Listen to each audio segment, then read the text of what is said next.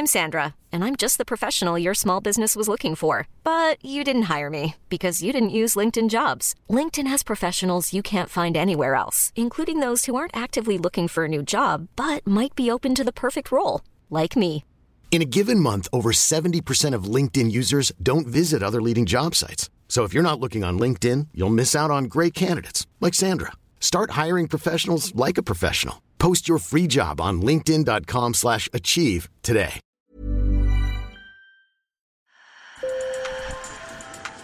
Bonjour. Hello. Hola. Marhaba bikoum. Sur le fil, Le podcast d'actu de l'AFP. des nouvelles choisies pour vous sur notre fil info. Cette année, presque 9 millions de tonnes d'algues brunes, les sargasses, sont attendues sur les plages des Antilles, mais aussi d'Amérique centrale ou de Côte d'Ivoire. Un record. Ce phénomène, en hausse depuis une dizaine d'années, est provoqué notamment par l'utilisation de produits chimiques dans l'agriculture. Les sargasses défigurent les paysages paradisiaques, détruisent le tourisme et leurs émanations toxiques sont dangereuses pour la santé des habitants. Mais la riposte s'organise à petite et grande échelle. Des entrepreneurs de Martinique ont par exemple imaginé des moyens d'empêcher les sargasses d'échouer sur les côtes, de quoi redonner de l'espoir à des communes très impactées. Décryptage dans Sur le fil, en Guadeloupe et en Martinique avec sur le terrain mes collègues Madeleine Pradel et Amandine Asensio. Sur le fil.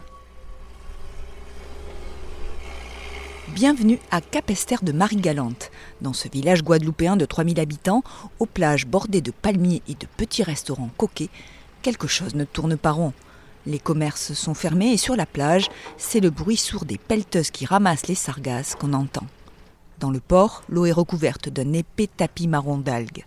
Une source d'angoisse pour José Viator, propriétaire d'un établissement touristique au bord de l'eau. C'est un vrai calvaire. Et ça, depuis 2011, nous le vivons. Chaque année, nous avons des euh, arrivées massives de sargasses. Et dites-vous bien que économiquement, pour une entreprise qui est- nous faisons restauration, discothèque et hébergement, c'est très difficile pour nous. Capester est en première ligne.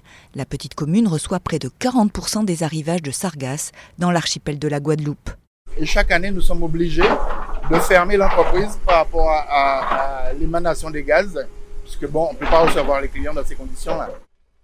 Mi-avril, les habitants les plus vulnérables ont même eu pour consigne de rester chez eux pour échapper aux émanations toxiques provenant des algues en décomposition.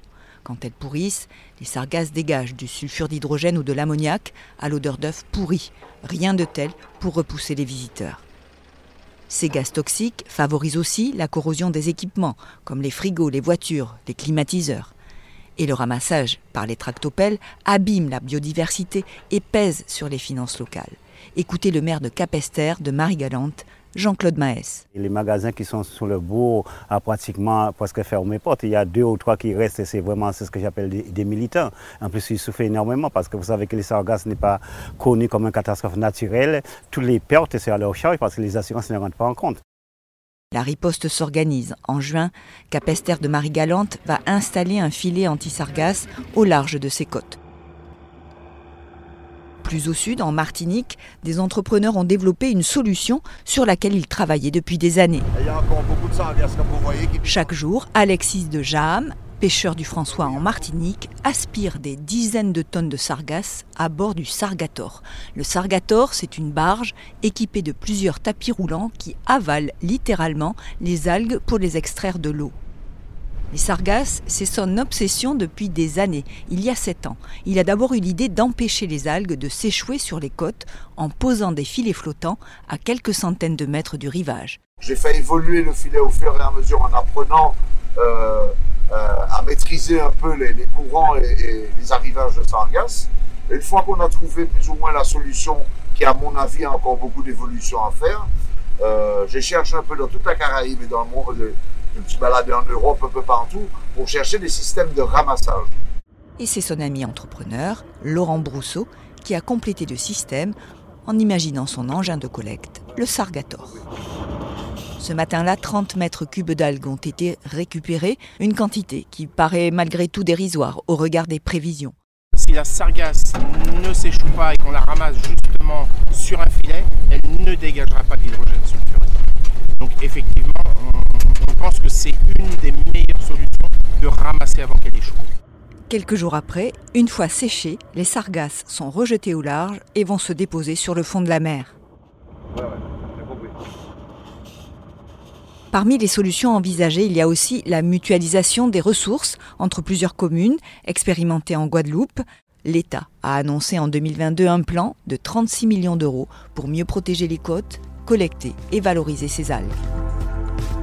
Sur le fil revient demain. Merci de nous avoir écoutés. N'hésitez pas à vous abonner à votre plateforme de podcast préférée. Je suis Emmanuel Bayon. À bientôt.